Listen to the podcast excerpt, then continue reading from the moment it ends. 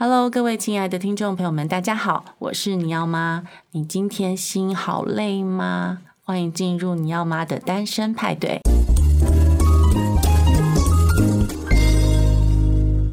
那所以这个课到底性别的这个课到底在上什么？嗯，其实这个课呢，我们有很多种类型的子主题，就是它的大包装都是想要做家庭性教育的宣导或倡议。那其实里面就会分，比如说幼儿阶段的亲子工作坊，就是我自己带做的那一场，然后会有比如说青少年的世代对话，也就是说，其实青少年他已经长大了，很多自己的想法，那更需要的是跟这些大人们对话，因为大人们会跟他说你比如说不可以怎样或者什么之类的，但其实他们需要更多的。交流和知道说啊，这些尴尬的话题背后到底是内心的想法是什么？然后另外也会有家长的，就是讲座等等。那其实像我自己在亲子的这一场啊，我就我们就是会以绘本的方式，先带小朋友理解说，诶，自己是怎么来的。那再接着就是用一些互动的方式，比如说给他们红绿灯的贴纸，然后让他们去思考说，诶，那我身体里有哪些部位器官，然后再用点点的方式去贴出那自己的红灯区、绿灯区、黄灯区会是什么？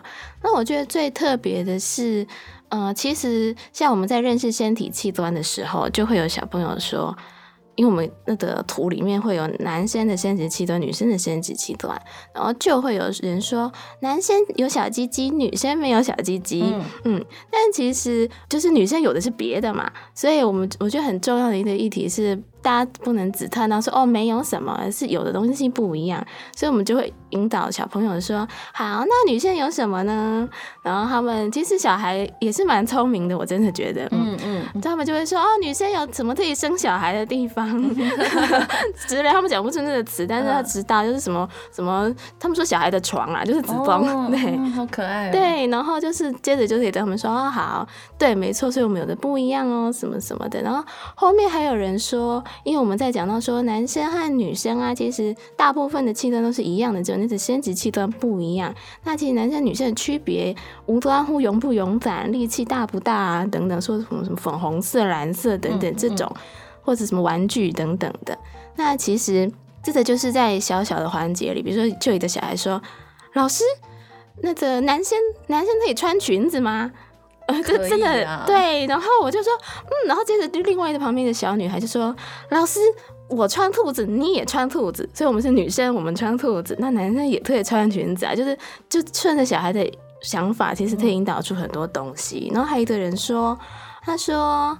因为我们的图上面有一个女生，然后因为那个是作者的插画，就是某本书的作者插画，然后女生头上有一个粉红色的啾啾，然后小朋友就说：“为什么她头上有粉红色的啾啾？”然后我就说：“啊、我们绝对不能他说是因为女生，对不对？我们就要说啊、我就说那是因为作者画到这里的时候特别像这样一个装饰，就是呃，其实，在这些活动里面都是一些让小孩建立这个氛围。”广开阔，然后平等的性别都很重要的机会。那像现在性别这么多元啊，嗯，你们也会上到吗？性别哦，多元的性别嘛，对对对对，会会会。但是这么小的小孩的话，可能就是比如说他问到男生得穿裙子吗？等等相关议题，是我们就自然带做。嗯、但是大一点的我们会上，就像我们五月的时候就做多元家庭的专题，对，里面就是有很认真在讲同志的各个类型啊，或者是他们要出队的话。要会经历哪些历程？那用什么样就研究发现怎样的务实策略等等的。然后我们又有专访真正的同志伴侣，他们已经结婚有小孩了。嗯，对，等对，我们就是也也有要做这方面的，很棒很棒。嗯，那所以说，呃，我刚刚有听到你说在小朋友身上贴红灯、绿灯、黄灯。嗯、那红跟绿我很容易理解，就可摸跟不可摸。那请问黄灯是什么？是摸一下没关系吗？黄灯是就是要想一下才知道这个人你可不可以让他摸，就可能比如说你觉得妈妈和你很熟悉，所以可以摸。可是假设今天他是个不太熟的阿姨，那就不行，嗯、就是有区别的这种。对，所以你们这次挑选的绘本是什么？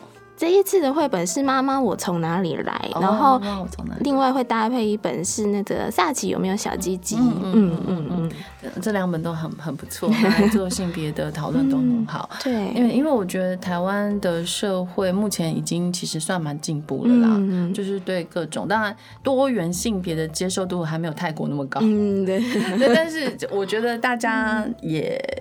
真的跟我以前生活的社会是差非常多的。现在的社会啦，我真的觉得进步，真的可是说是大要进这样子。所以，所以你们也有一些看法，是关于说为什么社会的结构会这样子改变吗？会这样子演变吗？你说性别的部分，性别吗？对对，其实我们觉得不一定是真的变多，哎，可能是过去就是不展表。表现出来，对，因为其实你会看到一些作趣的例子，是他比如说看起来是一个异性恋，然后结婚很多年以后，他有一天终于 不知道是忍不住还是怎样的，就是他就是去选择他真的喜欢的那个人了之类的。嗯、这种故事很对，所以其实我们其实不太，当然研究其实有相当研究，但。呃，这方面的研究相对来说其实没有其他研究那么多了，嗯、所以呃，说定论嘛，可能比较难。嗯、但其实我们觉得是过去大家没有表现出来，现在因为大家更自由、更尊重每个人了，所以更开放的讨论。等于、嗯、说之前就是隐性的啦。对，嗯。那所以我我觉得我在想说，你们的性别工作坊里面是不是也有对家长的一些、嗯？引导辅导，就是说，如果未来你们的孩子他在性向上面是不一样的，嗯、那可以怎么做？这样有有有。就是像我们嗯做在的家庭性教育里面，针对大人的场次，我们其实是会就是让他们去思考，假设今天小孩跟你，比如说家庭性的教育可以在什么时机谈？那可能就比如说生小孩，哎、不是生小孩，洗澡的时候可以是一个，然后可能是小孩看电视看卡通想到疑问的时候可以是一个等等，就让他们自己去想，因为其实我们的活动都很重视让参与者发声。那其实其实每个人都很聪明，每个人都很有自己的想法。对，重点是一个机会去思考。所以我在想说，你们那个课的族群是不是比较特殊？比较特殊，就是比较比，因为你也说他们很聪明，所以我在想说他们是不是很不一样的族群？不，我的聪明不是真的说非常多么机灵聪明那种，而是说每个人其实他都有他的想法，然后给他一点机会引导他。做一些思考的时候，其实每个人都可以想出自己一套属于他，不管是带孩子的方式啊，还是什么，比如说经营伴侣关系的方式等等。对对对，嗯、所以其实我是觉得一般的女性，嗯，她们普遍是焦虑的啦，嗯、在做父母啊，嗯、或是做伴侣这件事情上面，大家其实能得到的资源啊，嗯，虽然资讯很多，嗯、但是有用的资讯不多。嗯，就是我每次在。各种社群媒体上面看到就是很多废话，嗯，我就想说，嗯、哦，这种陈腔滥调可以不要再说了嘛，嗯、因为它并不会产生实际的作用。你、嗯、你真的在生活上你是没有办法根据你这篇废话然后来改变现状的，嗯，对。所以我真正想问的是说，嗯、像你们从那么多的研究报告里面看得出来的一些东西啦，嗯、比如说女性在。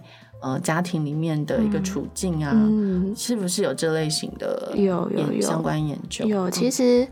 呃，比如说，就从大家最常谈到的什么家务好了等等，其实即使是现在，就是好像很进步了，嗯、然后双薪家庭也非常普遍了。对，但是女性的家务时间还是男性的三倍以上，嗯、差不多。真的，然后就是画出那个图的时候，真的，哦、这一段很短很长 的，真的真的。所以这个问题的。症结到底是什么？症结其实就是，当然跟过去的习惯有关系，就是可能有，还是有不少人，不管是男性、女性，受到过去那个就是可能女性做家事的概念影响。虽然好像进步了，可是其实我们会有很多无形中的潜意识留在我们脑子里。那当然还有一个点是，其实现在因为双薪家庭，研究有发现说。嗯，以前的女性就是着重家里的事，男性就是着重外面工作的事。嗯、可是现在变成两方都要着重家庭 and 工作，所以其实他们压力都是更大的。然后怎么平衡，其实他对他们来说也是很难的。所以其实我觉得是，嗯，如果以一个家这种就比较个人的角度来看的话，是，嗯，男性和女性都要更加的。去理解彼此。嗯哼，就是女性有女性的累难，或是啊，我怎么做这么多事啊等等。嗯嗯、但是其实可能男性他有他的压力，比如说社会其他人会觉得你为什么呃工作没成就，或者是什么在家里付出那么多，就是每个人有每个人的难处。那重点是理解彼此，然后。呃，他们彼此找到一个好，我比较能接受的方式，就是比如说，好，我真的不愿意做那么多家事，那我们要来重新分工。那其实，比如说，可以依照我们的作息，比如说，假设我是一直常常加班的人，我就不要排平日晚上的家事。那假设另一方是这个时间比较弹性，他就可以安排。嗯、那或者是有时候也可以挑自己比较喜欢一点的，就有人或许他会喜欢。随便，假设洗衣服好了，嗯，或者像我们有的伙伴，他就喜欢洗碗等等，嗯、就是稍微依着自己的作息眼的喜欢，然后去调配出彼此比较能接受的方式。其实就是不断的沟通啦。对，真的理解沟通。有的不跟人沟通的，你知道吗？知道，我也遇到。对，这就是非常困难，就是他不跟你沟通。嗯，我觉得男性普遍在这方面是比较明显的。对，但。后来就是我们一开始会就说，为什么很多男生都好像那个木头嘛，还是什么一样？对，对。但其实看一些研究或是什么以后，其实会发现说，哦，男性可能是因为就是过去，嗯、就男性不不被独立表达和情感，所以他们很多时候就是无意识压抑，无意识不说话，嗯、然后他就会用一个。说呆滞嘛，还是怎样？就是坏掉，就是对坏掉的方式。但他其实就是不知道怎么样表达出来。然后男性之间的交流又比较难，像女生会有姐妹淘啊，嗯、那种什么午茶时间讲心里话，男生比较就是。讲乐色话吧，对对，所以他们就很少有这样的机会去练习，嗯，对，所以可能就是理解他为什么这样。那当然，我们还是希望彼此有更多的沟通。所以，那你觉得在教育上面要怎么样改善这个现况呢？嗯、就是整个整个社会给男性的一个压抑。嗯，我觉得是。就是要从每个人都更理解这件事情开始。那如果是从小他还没有端也没形塑出来，那当然最好嘛。就是从从小就开始让他知道，其实男生不需要，就是好像永远很勇敢，不可以流泪什么这种的。那其实就算他已经是个成人，也还是有机会嘛。就是嗯、呃，还是有机会来意识到这件事情。然后，所以他可能可以特做一些倡议的活动，或者是文章，或者是比如说参加一些。呃，伴侣沟通不一定要伴侣来，嗯、就是有时候伴侣之前是正认识自己，嗯、所以就是相当的工作坊来意识到说，哦，我为什么是这样，然后那我可以试着怎么做。但我在想说，参加这些工作坊的，是不是都还是以妈妈居多，女性？嗯，我们其实发现男生越来越多了，当然比例来说，女生还是会多一点，嗯、但是。已经有不少场次，男生可以到特要一半的比例，特外要啦，当然没有操作，但是就是还不错，对，比我想象中的样貌是更、嗯、更更多的，因为我想象中就是清一色都是妈妈带小孩、嗯嗯，现在好像有越来越多，像上次家庭性教育亲子的那一场啊，就是男性。差不多也有至少来到三分之一吧，然后而且有不少的家庭是全家一起来，就是爸爸妈妈和小孩，我们就是哇，很感人。呢，很感人呢，真的。因为其实真的要跟孩子谈性教育是有点困难，真的，尤其是像我是不同性别嘛，嗯、然后真的你知道从婴儿开始，嗯，你根本就不知道他的需求，就你要怎么洗他你都不知道，然后所以我就没有洗到他该洗的地方，嗯、然后后来他就有一点。黏住了，你知道吗？他、嗯、就带去看医生，就是一个小婴儿，然后带去看医生。嗯、那医生就很直接的方式帮他处理了他黏住的部分，嗯、然后小孩就哇大哭。嗯、然后我就心里会很自责说，啊，为什么我在平常帮他洗澡的时候，我都没有注意到要用什么方式洗，然后怎么样洗才干净，我都不知道，嗯、因为我的性别跟他不一样，所以我我没有这样子的理解跟需求。嗯、那一直到孩子嗯他不舒服了，你才会说哦，原来我们需要为了他。在学习更多新的呃关于他的性别的需求的东西，嗯、所以我每天都是抱着就是国家地理频道在观察生物的方式在观察我儿子，嗯、因为太奇怪这个动物，然后就是男生怎么跟女生差这么多，嗯、然后就是他到底什么东西这样子，然后觉得很很有趣，嗯、但是我我觉得在学校的部分确实好像除了健康教育课之外，嗯、其实。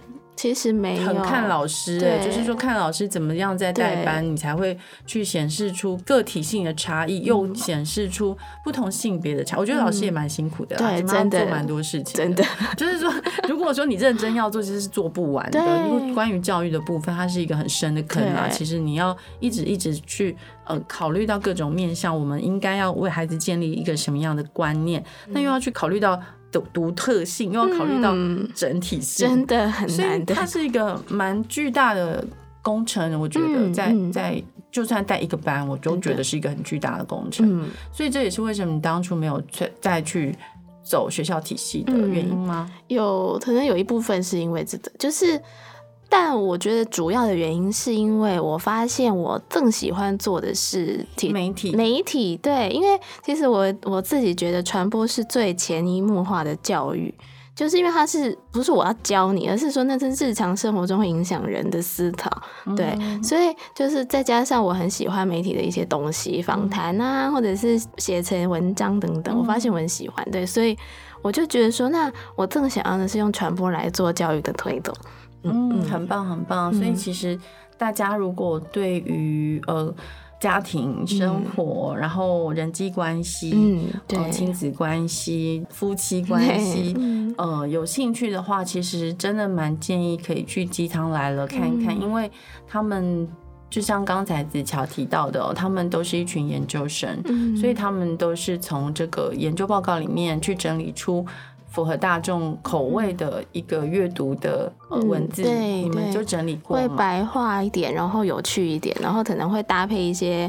哦、我们最常、最最多有时候会流量爆掉的，就是 那个探剧学家庭系列，就是我们会搭配很多很夯的影剧。比如说之前我们与恶的距离啊，然后最近呃那个什么女孩子不是女孩子等等，还有最近比如说那个虽然是精神病那没关系等等，就是这种大家很有感觉的剧，我们都会拿来分析说，所以剧中人物到底是怎么样。其实就看剧就可以投射自己嘛，那也会去顺便思考说，如果我是这样的人，我可以怎么办？对，我觉得这个是鸡汤来蛮大一个特色，嗯、就是。你们很多时间可以追，可以追剧。对，你们很多时间可以追剧，而且还可以把它整理成文章。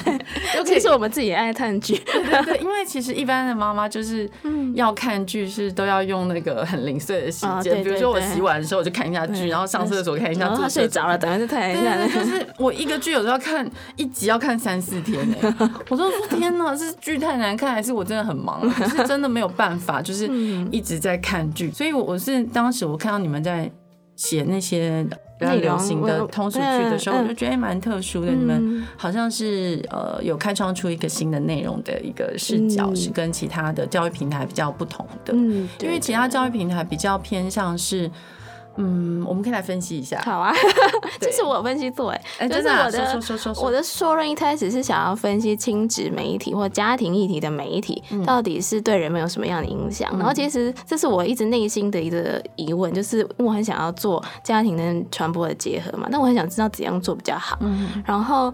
也是随着那颗鸡汤也越来越正式有在运作，我就觉得说，那其实内心里的疑问想被解答，也算是我念研究所的初衷。嗯，嗯然后后来反正就分析国内外的一些一些文献，然后其实发现现在的亲子媒体有一个最常见的现象，可以它是翻译过来的，但可以叫它就专家化，就是因为会有很多很多的专家。对，那其实专家本身并没有不好，但是是如果说。嗯、呃，有学理背景的专家跟一些作家，他被混在一起的时候，其实有时候我们发现他是一些个人经验，但是他可能可能被形塑成很像他是一个必须怎么做，嗯、就是有太多的必须和一定要怎么做的那种内容。嗯、那其实研究发现说，这种类型的内容，除了会让家长有点无所适从以外，嗯、他还会变得很焦虑。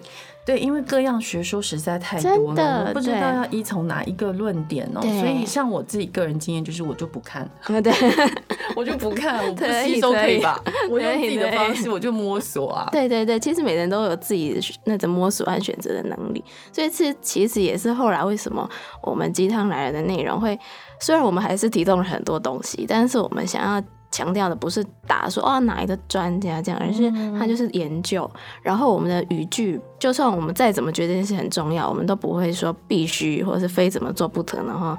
不要这样，你小孩就会怎样，我们都不会用这种方式，就是不要用恐吓的方式让家长为了焦虑而做。嗯、是是是，其实我很久以前写过一篇文章，叫做“请不要威胁自己的孩子”。嗯、那那那个文章在我那时候那个年代十年前写的时候，我真的受到很多家长的攻击。嗯，对，因为他们就会觉得说，我当然是用骂的最快啊，威胁话多快，对不对？我说如果你怎样，我就揍你的话，孩子就会不敢嘛，喝阻。可是我其实是。从各个面向，我都觉得不要威胁，用威胁的方式，嗯、那还是尽量都用让他完全的明白为什么这件事情你不能做。嗯，然后甚至我其实那篇文章的重点是在很多阿公阿妈或长辈啦，嗯、想要。抱你的小孩，嗯、可是小孩不要给他抱嘛。哦、对，嗯、然后那些妈妈呃，那些长辈可能就会说：“哦，你不让我抱，那我要去抱谁谁谁喽。”就是一种情绪勒索。嗯、然后那在十年前我就已经看到这样子的事情，嗯、所以我就写说，就是不要讲威胁嘛，然后被很多人骂。那因为很多人会觉得说。就是小孩子看到大人一定要打招呼，嗯、那大人要抱你，你就要给他抱啊，嗯、对不对？你就是干嘛哭，嗯、就是很不识相。然后，然后就是看到大人要。打招呼要干嘛？嗯、可是我自己回过来看，我们自己很多时候也没有打招呼，嗯、我们也没有跟孩子打招呼，嗯、所以我后来都习惯，我看到新的小孩、陌生的孩子，嗯、我会主动过去说：“你好，我是谁谁谁，嗯，嗯，我是胜利阿姨，嗯、然后啊，我是你妈妈的朋友，嗯、对，然后我会跟他大概介绍一下我的背景，嗯、然后然后看他对什么事情有反应，然后我们再继续跟他聊下去。嗯、那孩子通常就会知道说：哦，你是谁？嗯、那所以。呃，你才跟他有对话，而不是我们就是第一时间要求说，哎、欸，你怎么看到人都没打招呼，啊，没礼貌，欸？哎，嗯，对，当然我现在还是有这样的压力。嗯、有时候我跟我儿子出去的时候，还是很多大人期待他，嗯、尤其是他现在已经六年级了嘛，嗯、期待他要打招呼。嗯、可是因为他有雅斯伯格，嗯、就是说他根本基本上不认识的人，他是不会跟你讲话的。嗯、对，所以我很难跟陌生的大人解释这些事情，嗯、所以有时候要演给别人看，就说。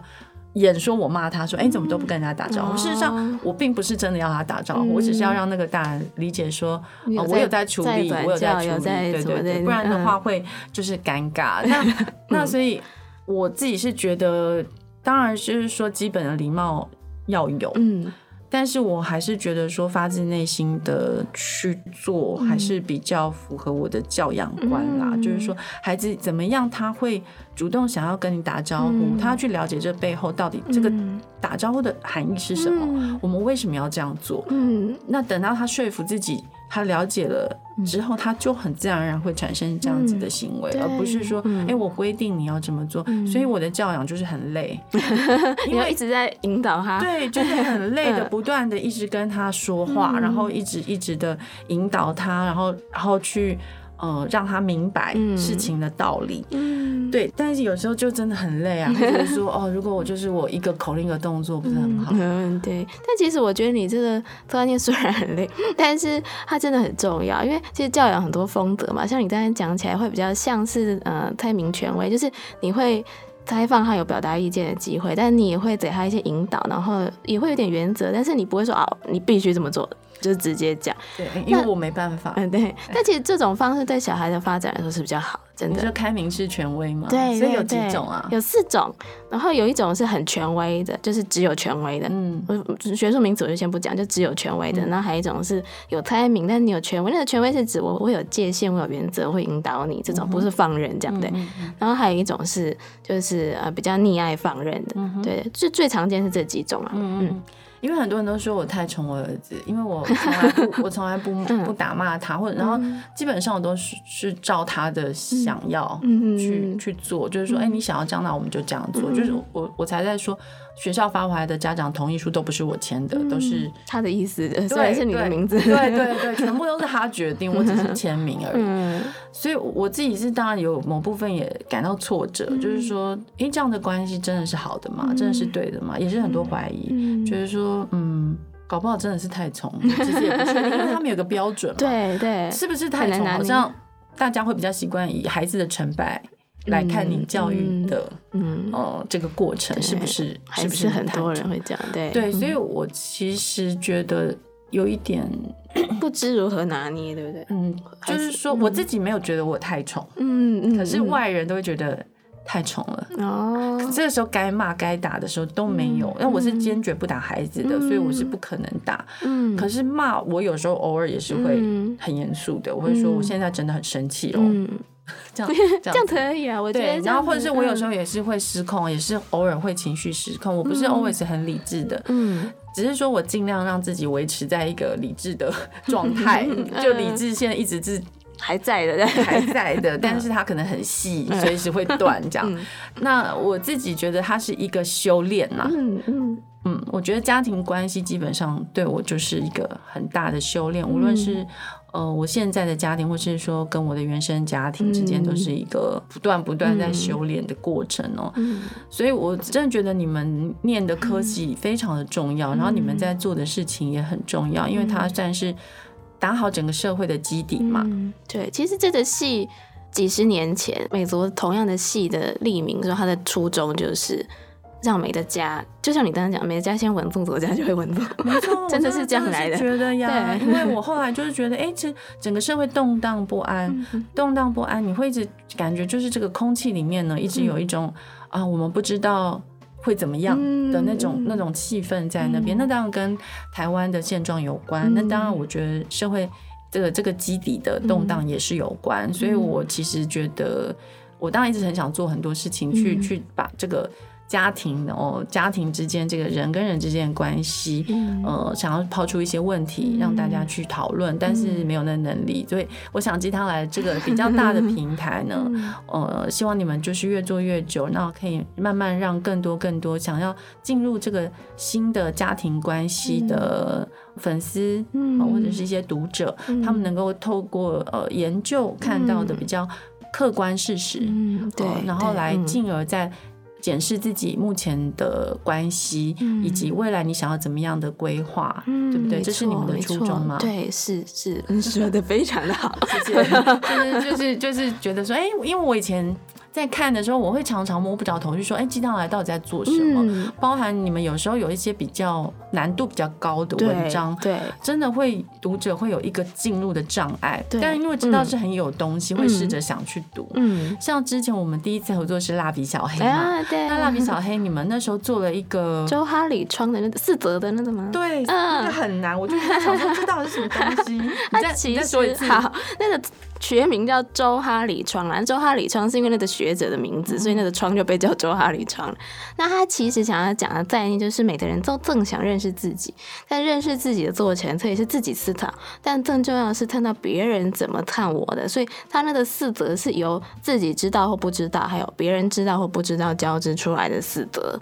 然后那个概念是说，呃，比如说你随便遇到一个议题，假设像蜡笔小黑里面的议题，小黑蜡笔他就觉得说自己没有用，那。别人就会对他说：“不是啊，其实你可以画什么烟火，你可以画什么什么那个底之类，你还是很有用的。等等，就是要透过别人的眼睛来看到自己。然后，其实这个相关的概念啊，也是我们为什么要开发那个桌游的原因，就是我们桌游叫问问秘境嘛。那其实就是，其实他周哈里创的概念，我们就是运用它，因为家人或者是伴侣或者是朋友都需要用游戏的方式，对一个媒介。”然后来认识自己，所以其实最后一个时间让你介绍一下你们的桌游，好，真的，因为我觉得蛮酷的耶。嗯，那其实我们就是用心理学家的，就刚刚讲的周浩里川的概念，以及另外一个心理学家叫扎门，那呃，John 扎门，他的意思就是说，呃。人和人的关系要长久、幸福、快乐。他是婚姻研究的专家，但其实这件事不限于伴侣关系。嗯，嗯，就是要长久、幸福、快乐。最重要的事情是深度了解彼此。嗯，然后人也有都有认识自己的渴望，所以透过别人的眼睛，更知道自己是怎么样的人，或别人怎么想我的这件事非常的重要。但是我们平常就是很难，就突然跟别人说讲一些深层话题嘛，或问一些你未来十年的梦想是什么？哎，我都会问人家这种问题，呃、很棒，很棒，很棒，就是每很棒的。我每次提出这种问题的时候，人家都会觉得说。为什么问我这？对对对，都会都都会吓一跳，觉得说，哎、欸，怎么会问这种问题呢？或者是说，觉得被冒犯到，嗯、觉得哎、欸，我你你也问太深了。我常常被旁边的阻止说，哎、欸，你现在你不要问人家这种问题，这个很难回答，或者是说很深。OK，你继续。嗯，所以这虽然很深，但其实真的是很重要的。对，所以呃，我们就是给大家一个可能稍微不沾炸一点的机会，因为我们就是把它变成桌游，嗯、然后桌游过程中你很像特温特达，但它有四种玩法。那简单来说，它就是用特温特达跟它有很多组牌塔，然后牌塔又可以拼出一个寻宝的图，就有点像。类似大富翁，但不太一样。嗯，那用这样的方式，就是可以在游戏过程中去知道说，哦，比如说对方最在乎的点到底是什么。有那种比较深的，比如说生日，他到底喜欢怎样被庆祝？有时候我们都是用自己以为的方式来帮对方庆祝嘛。然后也会有那种比较轻松的，比如说他衣服哪一种颜色最多之类的。嗯，那也会有，比如说未来十年、几十年，他人生中的梦想，或是中乐透以后他最想完成一件事。对，这这问题都是我平常就会问你。那你表示你很懂得理解别人内心深处。我我是我是我是同理人，就是一直在想要了解大家心里在想什么的人。所以我觉得今天真的很感谢即将来了子乔来到我们的节目中，跟我们介绍这么多关于这个网站他们是怎么样的概念在执行的。那另外就是你刚刚没有讲桌游的名字哎，哦，它叫问问秘境，问是秘境，对，前面两个问是问问题的问。然后秘是神秘的秘。那在哪里可以买到？就下网走走问问秘境，你就会找到它了。它在我们的网站上，在在你们的网站，目前是只在我们的网站上。对，嗯，没有想到要铺到其他通路吗？有有在思考，对，有在 做一些洽谈，但还目前还没。不管太多，没关系。没有，因为做出版就会想到说，哦，那你这个可以通路，通路什么？对对对，我们 要铺出去，然后要寄卖，要干嘛？嗯那所以这个其实也蛮适合开一些亲子工作坊。对，我们有，对，就是目前其实有，对，很棒哎。欢迎大家来报名。对啊，大家报名。所以你们现在是固定时间会开工作坊吗？还是？呃，目前其实都有点不固定。所以说大家 对，就是因为活动太多了，所以那个场次就是很难说好。假设每周几这样，但我们有在思考说未来要做，就是比如说假设每个月的。第三的周末乱讲了，就是类似这样。